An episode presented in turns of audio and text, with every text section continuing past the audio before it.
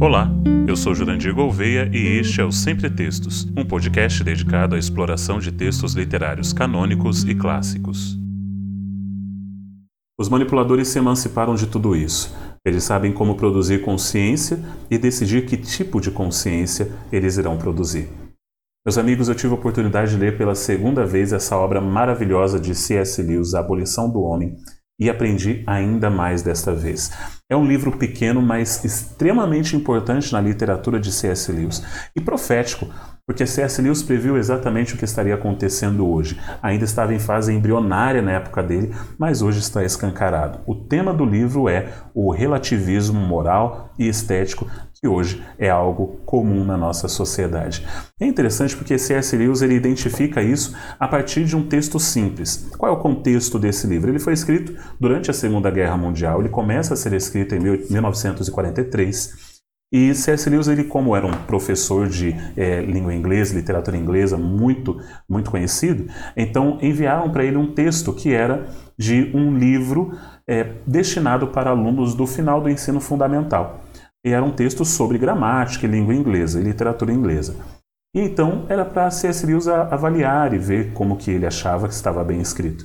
Só que no meio daquele livro, que era para ser um livro que estaria ensinando sobre língua inglesa, ele viu que havia filosofias, havia ideologias neste livro. De sua familiar, né? Bom, haviam, ide, havia ideologias que estavam sendo propagadas através do livro. E ele identificou através de uma frase muito, muito simples, de um texto muito simples.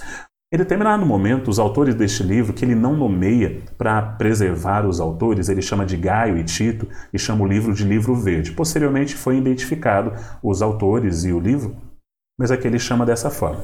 Ele fala que em determinado momento do livro, é, esses autores falam sobre é, um outro texto, ele cita um texto onde duas pessoas, dois homens, estão olhando uma cachoeira. E um dos homens fala: essa cachoeira é sublime. E o outro fala: ela é bela. E então, olha o que eles dizem. Quando o homem disse, isso é sublime, parecia fazer uma observação sobre a queda d'água. Na verdade, ele não estava fazendo nenhum comentário sobre a cachoeira, mas uma observação sobre os seus próprios sentimentos. O que ele realmente quis dizer foi: na minha cabeça, os meus sentimentos têm a ver com a palavra sublime. Em suma, tenho sentimentos sublimes. E você pode ler esse texto e pensar: e daí? Mas C.S. Lewis ele viu além. Ele percebeu que aqui estava embrionário uma mensagem muito perigosa, que é a da, do relativismo moral e do relativismo estético. O que é, Gaio e Tito estão dizendo aqui, na verdade, é o seguinte: os objetos eles não têm valor moral ou valor estético em si. Tudo depende do valor que o interlocutor dá para ele. Ou seja, se eu vejo uma cachoeira, eu posso chamá-la de bela, outro pode chamar de sublime, outro pode chamar de feia, porque tudo vai depender do interlocutor e dos sentimentos que o interlocutor tem, ou seja, não existe uma razão lógica da cachoeira ser considerada ou não bonita, não existe um valor estético.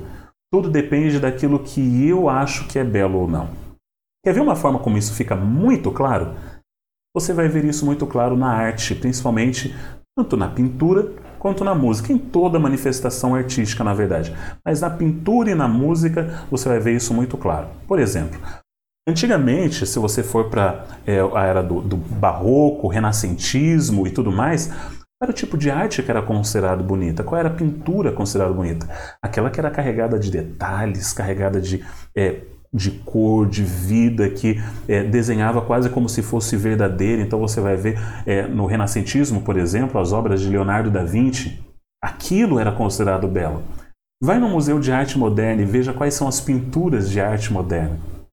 Você vê aquele negócio jogado na tela que não faz sentido nenhum, mas o sentido, quem que dá hoje? Sou eu quem dou. É o interlocutor quem dá. Sou eu quem estou vendo a tela, então eu dou sentido para ela. Então falo, nossa, mas essa tela aqui está expondo que existe uma violência nesse lado, existe não sei o que lá nesse, e eu começo a dar sentido para aquilo. É um negócio sem sentido. Mas como? Desculpa aqueles que são formados em arte, que gostam de arte moderna. Mas a verdade é que a beleza se tornou completamente relativa e ficou dependendo do interlocutor e não da obra em si. A mesma coisa acontece com a música, a beleza está no que eu acho, eu acho que isso é belo. Então, uma geração de pessoas que acha que Chopin, que é, Mozart, Beethoven são ruins, sendo que na verdade é o gosto deles que são ruins. Mas você não pode dizer que o gosto deles é ruins, ruim, porque na verdade é o gosto deles. Então, se eles gostam, então de uma coisa ou outra, gostam de um funk, gostam de outra coisa, qual é o problema? É o gosto deles e contra gosto não se discute.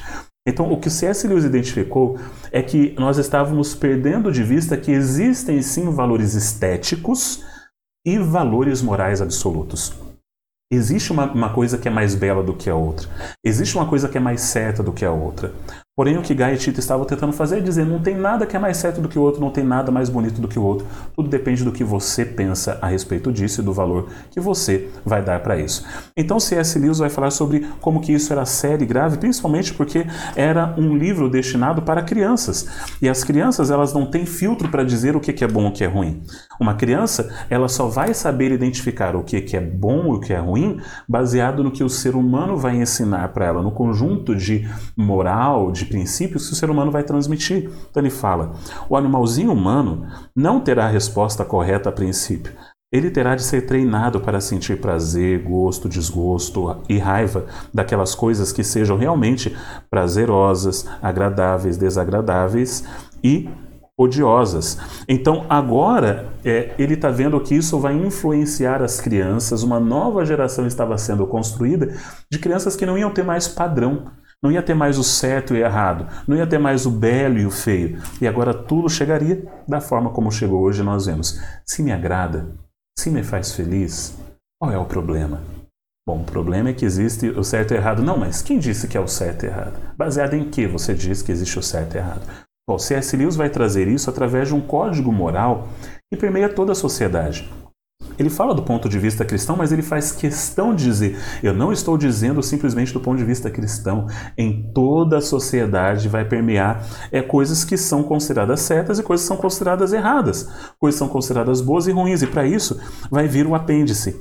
E o apêndice vai trazer várias regras, por exemplo, deveres para com os filhos e a posteridade, a lei da justiça ou a lei da boa-fé e da veracidade. Por exemplo, para você ver como existem valores morais que em todas as sociedades são considerados certos ou errados. Ele falando sobre a boa-fé e a veracidade, é importante você manter a sua palavra. Será que todos os povos concordam que é importante você ser verdadeiro? Sim, todos os povos concordam. Todos os povos concordam que é importante você amar o próximo, cuidar do próximo? Sim, não tem nenhum povo que por natureza seja egoísta. Toda sociedade e comunidade nasce justamente do interesse mútuo. Todos os povos percebem que é importante cuidar dos da sua família e assim por diante. Sobre a veracidade, ele cita, por exemplo, os hindus, que dizem: um sacrifício é obliterado por uma mentira e o mérito das almas por uma fraude. Olha o que, que o, o texto babilônico antigo diz: da boca cheia de mentiras não se aproveita nada, tu queimarás todas. De um texto nórdico antigo. Ele diz: é, em Nastrond, que é o inferno, eu vi perjuros mentirosos. De um texto grego, é tão odioso para mim quanto os portões do Hades o homem que diz uma coisa e esconde outra no seu coração. O Romanos, o fundamento da justiça é a boa-fé.